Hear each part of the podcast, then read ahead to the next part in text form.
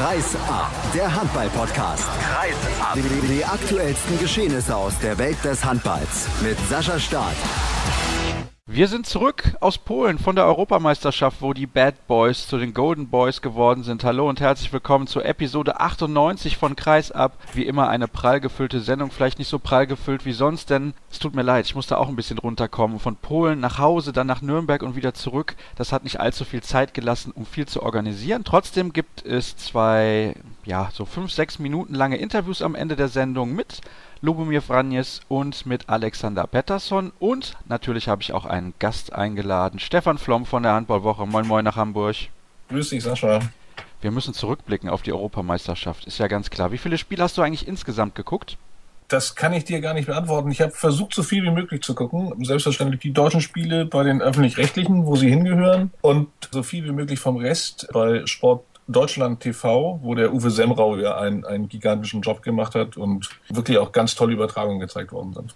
Das habe ich auch gehört. Du bist nicht der Erste, der das sagt. Also an dieser Stelle schönen Gruß an Uwe Semrau für eine fantastische Arbeit. Das muss wirklich herausragend gut gewesen sein.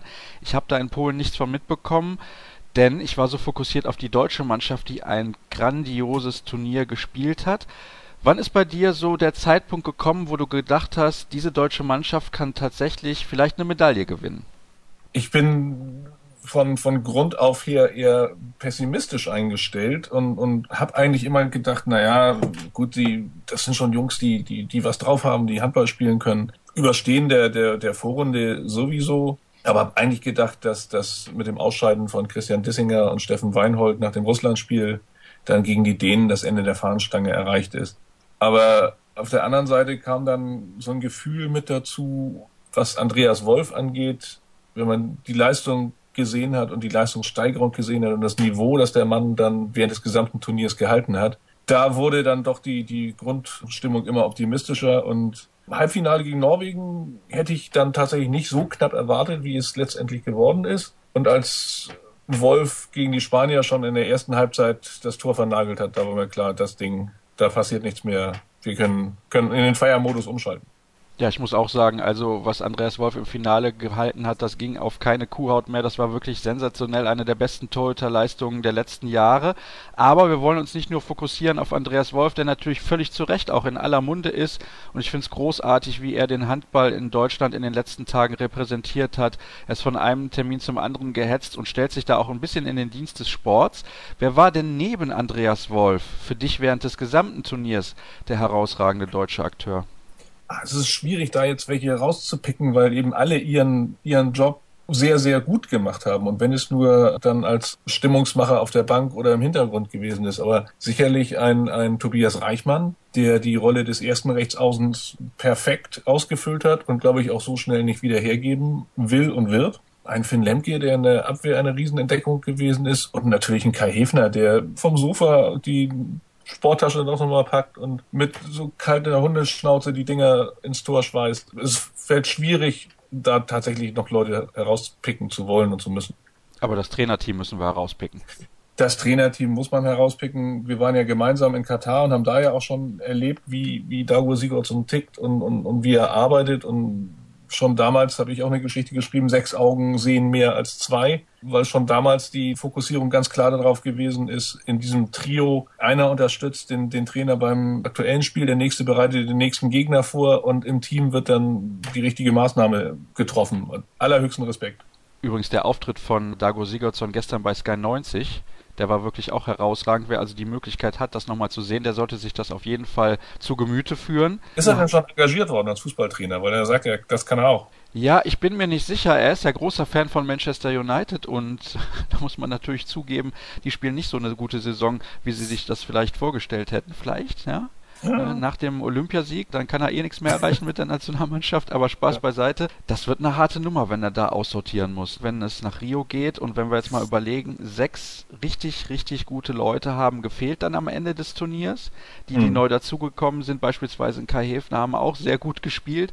Also, das wird richtig, richtig hart dann auszusortieren. Aber vielleicht ist das ja auch die Grundlage des Erfolgs. Denn was haben wir oder was haben viele Leute auch, auch gemutmaßt, nachdem Silvio Heinevetter eben nicht mehr äh, zum Top-Duo gehörte und Sigurdsson dann schon frühzeitig auf Wolf auch gesetzt hat. Ich glaube, dass da eine große Chance liegt und das ist ja auch etwas, was sowohl die Liga als auch, auch Dago Sigurdsson immer wieder betonen dass eben die, die Breite im deutschen Kader unwahrscheinlich ist, dass da eben tatsächlich ein Steffen Weinhold ausfällt und ein Kai Hefner kommt, Grötzky ausfällt, ein, ein Reichmann kommt, ein Gensheimer ausfällt, ein Darmke kommt und es war ja kaum Qualitätsverlust zu spüren. Also ich glaube nicht, dass irgendeine andere Mannschaft den besten Feldtorschützen der Bundesliga nachnominieren kann, was also die Qualität angeht. Klar, den können sie nicht ja. nominieren, weil er ist halt eben Deutscher, aber 111 Feldtore, 5,6 im Schnitt hatte Kai Hefner bis dato in der Bundesliga-Saison gemacht ja. und das spricht, glaube ich, auch für die unglaubliche Qualität hinter der ersten sieben und hinter den ersten 16, die wir da mit der deutschen Nationalmannschaft zur Verfügung haben. Und wie hat dir das Turnier eigentlich allgemein gefallen? Von der Qualität her? Da ich nicht vor Ort gewesen bin, kann ich dazu, also das Sportliche klammer ich jetzt noch ein bisschen aus. Wie gesagt, was das Organisatorische angeht, kann ich relativ wenig zu sagen, weil, weil ich eben nicht vor Ort gewesen bin. Sportlich hat sich wieder bewahrheitet, dass eine Europameisterschaft qualitativ noch höher anzusiedeln ist als eine Weltmeisterschaft. Weil was da für enge Spiele gewesen sind, was, was ich sehr erstaunlich fand, dass in den Spielen, die ich gesehen habe, ja kaum eine Mannschaft über 60 Minuten lang dominieren konnte, weil mittlerweile ja so viele taktische Änderungen in der, in der Abwehrformation vorgenommen werden. Dann muss darauf wieder reagiert werden, dann stockt der Angriff, dann kommt die andere Mannschaft wieder ins Spiel. Beeindruckend. Und wenn man eben sieht, wie bestimmte Mannschaften, zum Beispiel die Polen, in der Vorrunde gespielt haben, um dann ja wie das Kaninchen vor der Schlange gegen die Kroaten unterzugehen in der Hauptrunde. Ist schon eine Veranstaltung, die mir als, als Zuschauer dann sehr viel Spaß gemacht hat. Hast du auch zwei weinende Augen, wenn du daran denkst, dass 2020 so viele Mannschaften mit dabei sind, dass das Niveau des Turniers ein bisschen verwässert? Das weiß ich nicht, das wird sich zeigen. Aber das ist eben der Trend der Zeit. Ne? Auch die, die kleineren Nationen wollen ihren Stück vom Kuchen haben oder mal bei den Großen mitspielen dürfen. Ich finde es oder halte es auch im Anbetracht der Belastung, dass ja, die ja auch immer ein großes Thema ist und jetzt auch im Nachgang wieder gewesen ist, halte ich es für völlig falsch, diese Turniere weiter aufzublähen finde ich auch. Und ich bin der Meinung, wenn sich gefühlt quasi jede Mannschaft für die Europameisterschaft qualifiziert, dann kann das nicht gut sein für die sportliche Wertigkeit. Aber okay, das wurde nun mal so entschieden und da spielt natürlich Geld die allergrößte Rolle, aber wir wollen das jetzt nicht tot diskutieren, sondern ich möchte einen Spieler mal zu Wort kommen lassen, mit dem ich am Freitag beim All-Star-Game gesprochen habe, nämlich Martin Strobel. Der war komplett begeistert von der Atmosphäre dort in Nürnberg und ich glaube auch völlig zu Recht.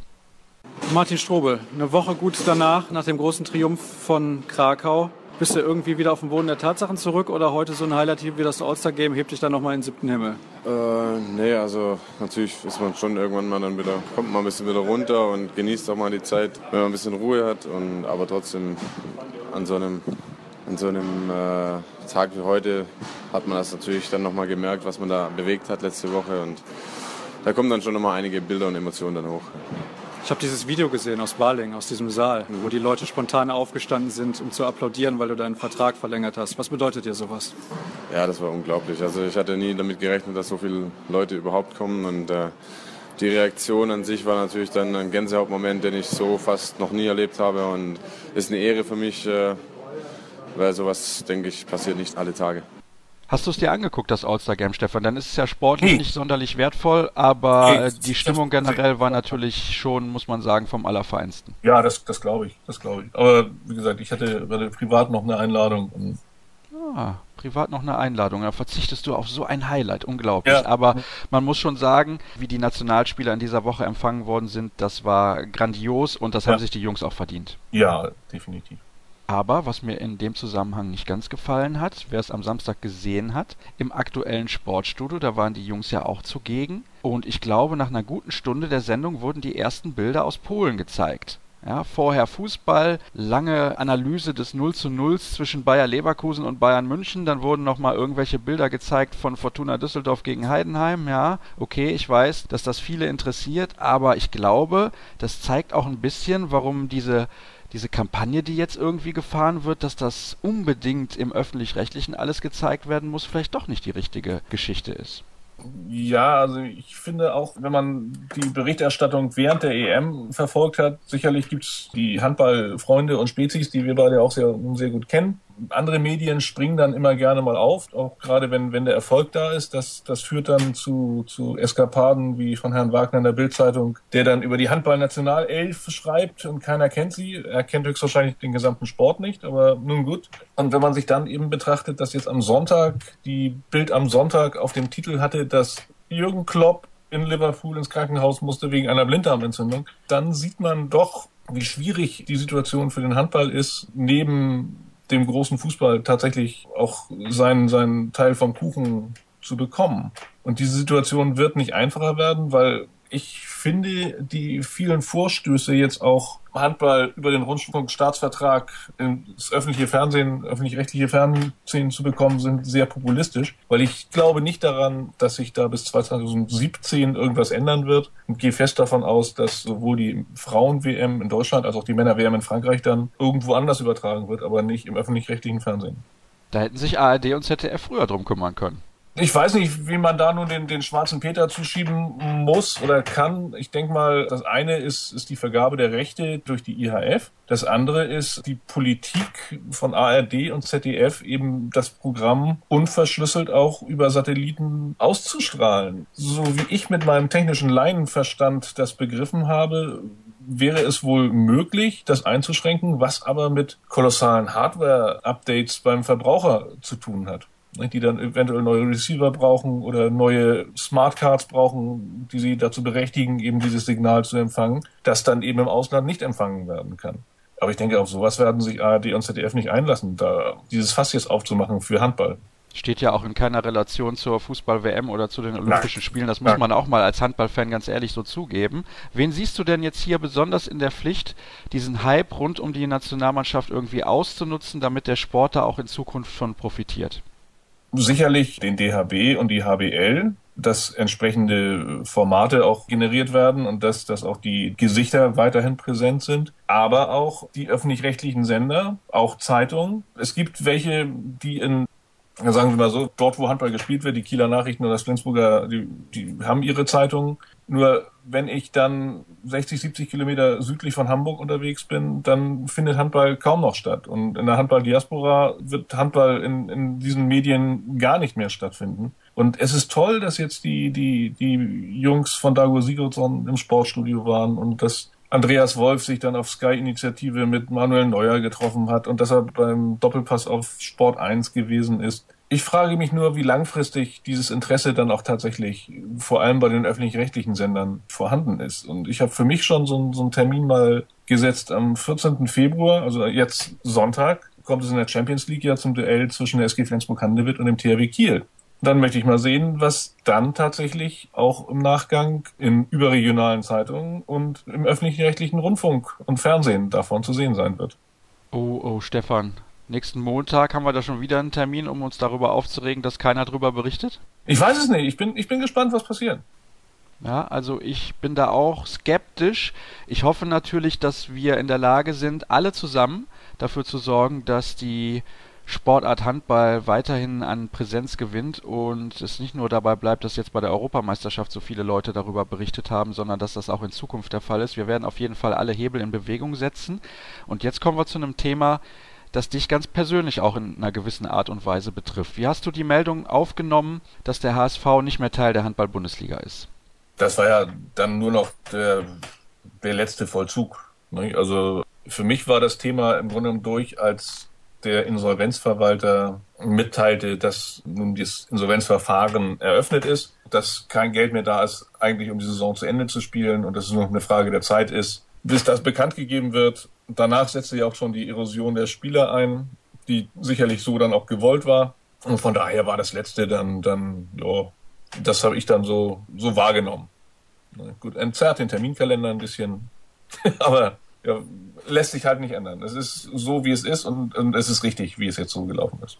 Aber es ist auch für dich ein persönlicher Einschnitt in deinem Leben, das muss man auch sagen. Ja, sicherlich, aber auch damit muss man umgehen und es wird sich sicherlich was Neues auftun. Ich hoffe ja, dass tatsächlich auch dann Spitzenhandball in Hamburg eines Tages wieder möglich sein wird. Und ja, ansonsten harre ich der Dinge, die da kommen mögen. Wie bewertest du denn das abschließend, dieses ganze Theater, was es über die letzten Jahre gab, auch die Rolle von Andreas Rudolph oder teilweise der Spieler wie Yogi Bitter oder Pascal Hens, die da eine ganz spezielle Funktion in Anführungsstrichen ja auch hatten, als die beiden, die nach außen getreten sind und im Dezember noch versucht haben, da gute Stimmung zu machen und zu sagen, ja, wir kriegen das noch irgendwie hin. Ich meine, da haben sie sich ja auch selber ein bisschen in die Tasche gelogen.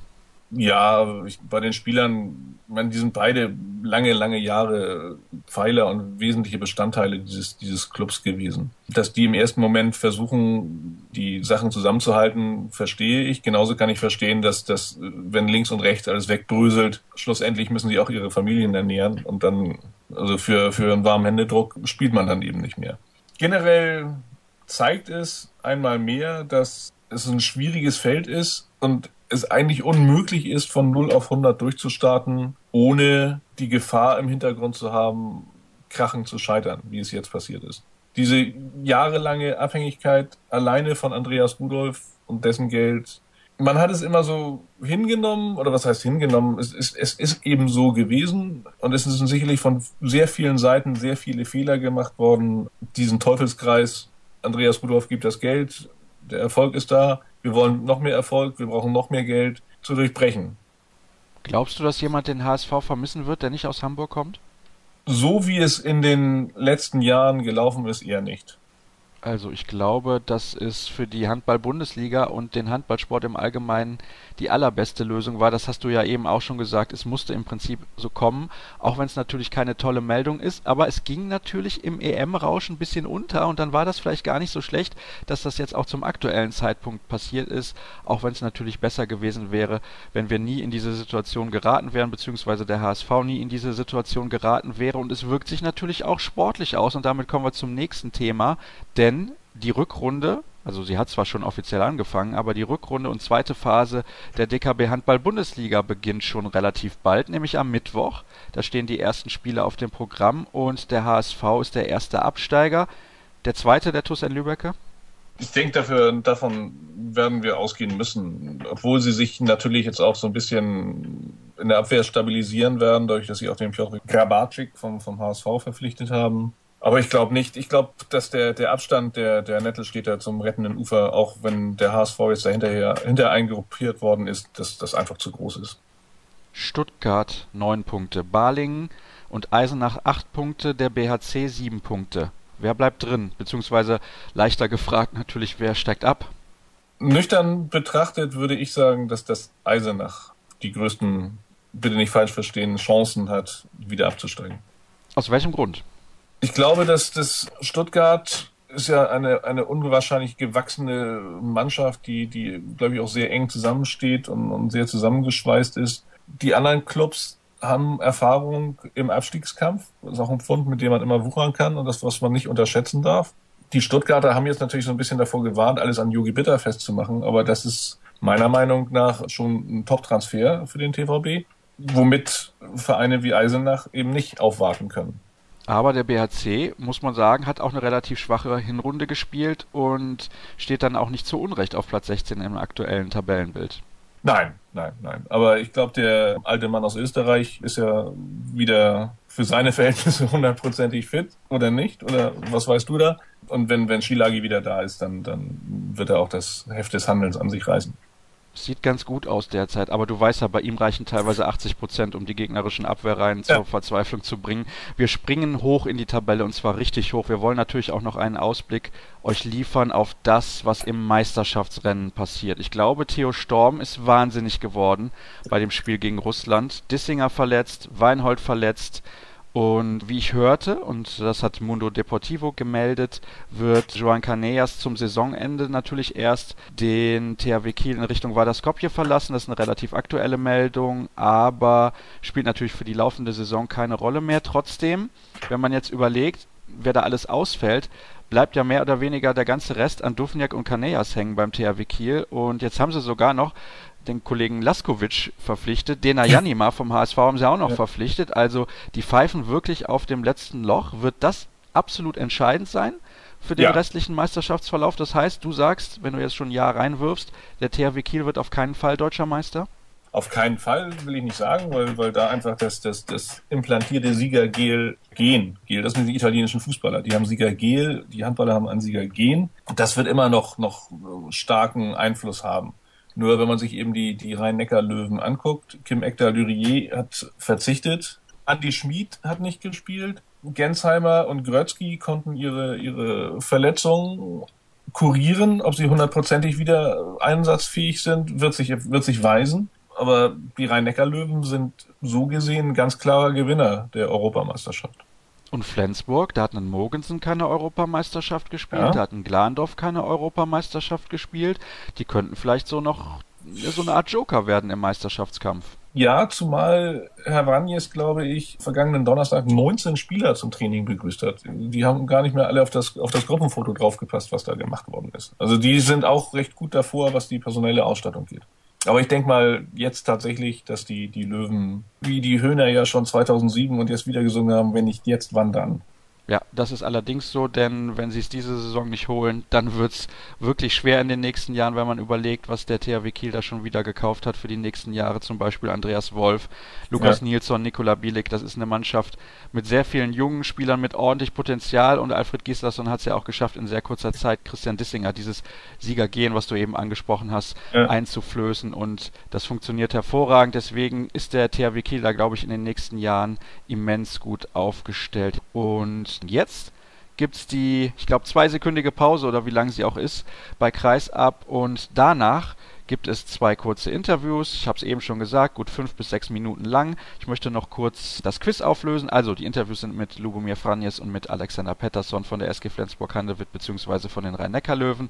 Das Quiz vor der Europameisterschaft, die Frage lautete da, bei welchem Verein war Jochen Beppler Co-Trainer in der DKB Handball-Bundesliga? Das war die HSG Wetzlar und die neue Frage lautet, wer war der zweitbeste deutsche Torschütze bei der Europameisterschaft? Ich wünsche wie immer viel Spaß beim Rätseln und ich wünsche vor allem jetzt erstmal danke Stefan natürlich für deine Zeit. Viel Spaß ja. bei den beiden Gesprächen. Lobomir Franjes sitzt neben mir, beziehungsweise ich sitze neben ihm. Erstmal herzlich willkommen hier in Nürnberg beim All-Star Game bei der Autogrammstunde. Ist schon schön, ne, dass es im Handball sowas gibt, dass man so nah dran ist an den Fans. Absolut. Also das ist eine schöne Veranstaltung und äh, es ist ja auch gut, dass wir uns äh, so nah zeigen können. Ich meine, normalerweise spielen wir ja in verschiedenen Mannschaften. Jetzt sind wir zusammen als ein, eine Einheit und äh, zeigen, äh, wie schön Handball ist.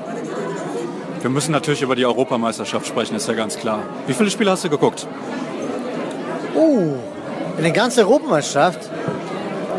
Ah, das ist viele. Ähm, ja, mindestens 20. Was hat dich denn besonders beeindruckt, abgesehen jetzt von der deutschen Mannschaft, weil ich glaube, da hat ja niemand mit gerechnet, dass die Truppe da am Ende den Titel dann auch holt. Was mir überrascht hat, ist, ja, wie die sich von Spiel zu Spiel entwickelt haben. Das ist ja natürlich nicht immer, dass, äh, dass es klappt, aber die haben sich von Spiel zu Spiel entwickelt und nicht nur äh, spielerisch. Ich finde, die Körpersprache, der Wille in der Mannschaft äh, hat sich wirklich äh, von der besten Seite gezeigt. Gibt es einzelne Spieler, die dich besonders überrascht haben? Muss jetzt nicht bei der deutschen Mannschaft sein, aber generell. Na, aber ich finde schon, also vielleicht sagt man Wolf, aber das hat mich nicht überrascht zum Beispiel. Er hat schon eine unglaubliche Leistung in der Bundesliga gezeigt. Also das hat mich nicht so überrascht. Aber ich finde, Dissing hat sehr gut angefangen. In, in, dann hat er leider sich verletzt, aber Hefner kommt rein, ist mir ein äh, fantastischer Spieler, der das richtig gut gemacht hat. Sonst ist das ja natürlich Einzelaktionen und so weiter. Ist ja Danke, dass er das schafft, ganze Turnier allein auf der Position durchzuspielen. Und wie er das macht, finde ich überraschend. Aber man ist auch zufrieden, dass es klappt, äh, etwa so. Ich freue mich für die deutsche Mannschaft. Du kannst dich auch sehr über die Leistung von deinem Spieler Johann Jakobsen freuen, oder? Der, finde ich, ein sensationell gutes Turnier gespielt hat. Ja, also, wenn, man, wenn man guckt auf der anderen Mannschaft, dann finde ich, äh, wenn ich gucke auf mich selbst und SG Flensburg Handewitt und meine Spieler, dann bin ich zufrieden mit allen. Alle haben richtig gut gespielt und äh, ihre Leistung gebracht. Leider hat das ja nur für eine Medaille gereicht mit Kroatien, aber ich bin zufrieden mit meinen Jungs. Du selber warst zu Hause in der Heimat, das ist entspannt, habe ich gesehen. Ja? Lecker gegessen die ganze Zeit. Ist der Akku jetzt wieder voll bei dir? Bei mir ist Akku äh, übervoll. Also ich bin bereit, wieder anzufangen. Und äh, ja, zu Hause ist das ja auch gemütlich. Äh, meine Kinder gehen ja in Schule. Da kann man ja nicht so viel äh, verkehrt machen. Du hast viel Zeit mit dem. Und äh, ja, normalerweise hast du das nicht. So, ich genieße auch zu, zu Hause zu sein. Aber ich habe die letzte Wochenende in Krakau verfolgt live. So, ich habe das Halbfinale, Finale auch gesehen und äh, hat Spaß gemacht. Und jetzt geht es bald wieder los mit der Bundesliga. Es könnte eine Rückrunde werden, die für euch richtig Spaß macht, denn ihr profitiert natürlich in einem gewissen Maße davon, dass die Kieler beispielsweise jetzt viele verletzte Spieler haben. Also für die ist das richtig mies gelaufen. Bei euch müssten ja eigentlich größtenteils alle Spieler wieder fit sein, oder? Ja, also bei uns ist das okay.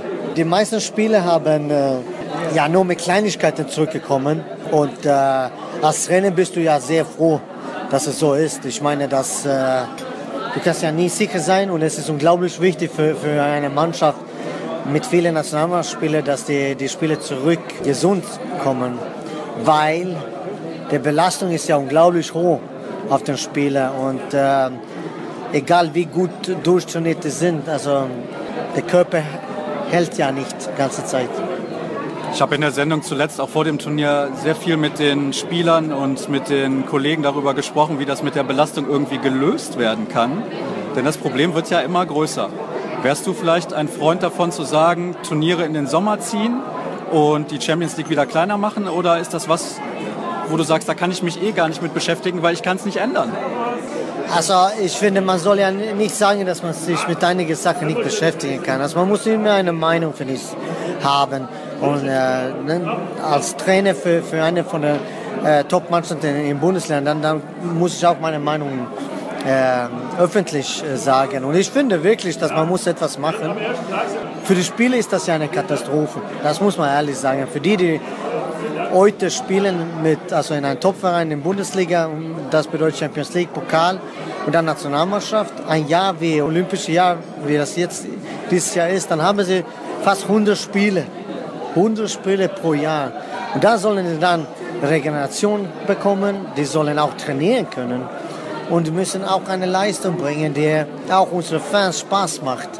Weil wir wollen ja alle guten Hammer sehen und nicht müde Spieler auf dem Spielfeld, die, die ihre Leistung nicht bringen können. Und dann sagt man, ja, ja, er ist eigentlich gut, aber er bringt keine Leistung in mehrere Wochen. Aber ja, warum? Weil er überbelastet ist, der Spieler.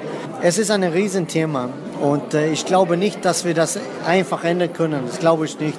Alle möchten Geld verdienen. So einfach ist das. Wir können reden über viele Sachen, wie, was, wo, aber alle möchten Geld verdienen und äh, solange das gibt, wird das schwer. Erster Schritt vielleicht 16 Spieler auf dem Spielberichtsbogen? Ich habe drei Jahre versucht, das hinzubekommen, so die Belastung weniger wird. Drei Jahre hat das nicht geklappt. Ich versuche wieder. Vielleicht im vierten Jahr. Lubo, ich danke dir recht herzlich für deine offenen Worte und wünsche dir noch viel Spaß hier in Nürnberg. Dankeschön. Dankeschön. Mein nächster Gesprächspartner kommt von den Rhein-Neckar-Löwen, Alexander Pettersson. Erstmal schön, dass du dir auch die Zeit nimmst, mit mir zu sprechen. Wie fit bist du nach der Europameisterschaft im Moment? Wie fühlst du dich körperlich? Also nach dem Europameister war ich eigentlich fit, aber jetzt im Training habe ich mir ein bisschen äh, am rechten Schulter verletzt. Aber das ist nicht schlimm, weil ich habe nur einen Schlag bekommen auf der Schultereckgelenk und deswegen tut das ein paar Tage weh und dann glaube ich ab Montag kann ich schon, schon voll trainieren. Und, aber insgesamt ganze Körper geht es ganz gut. Wie lange hat es bei dir gedauert, bis du im Kopf die Europameisterschaft verarbeitet hast? Denn für euch ist das Turnier nicht so gelaufen, wie ihr euch das vorgestellt habt.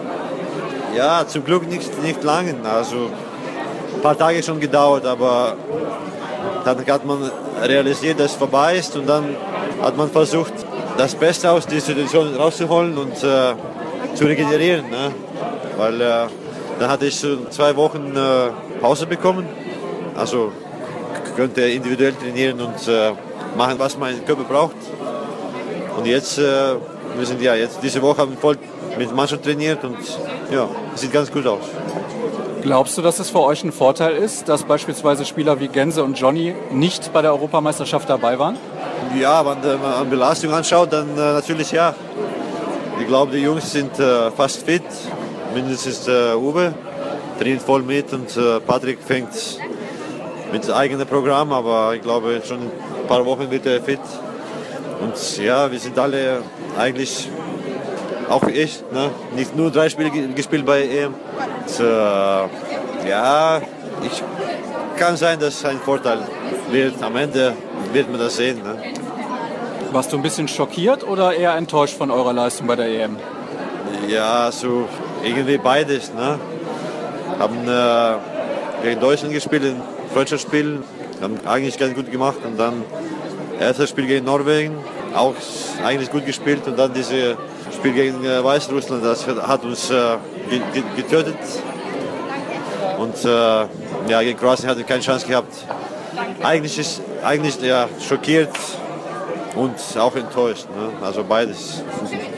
Ist natürlich auch schade die Situation da mit eurem Nationaltrainer, weil wenn man überlegt, es hat ein Tor gefehlt und ihr wärt weitergekommen und dann wäre wahrscheinlich die ganze Diskussion nicht entstanden. Ja, genau, tut mir leid für die Trainer. Ne? Das, äh, irgendwie haben wir sie Glaube verloren, dass wir weiterkommen. Ne?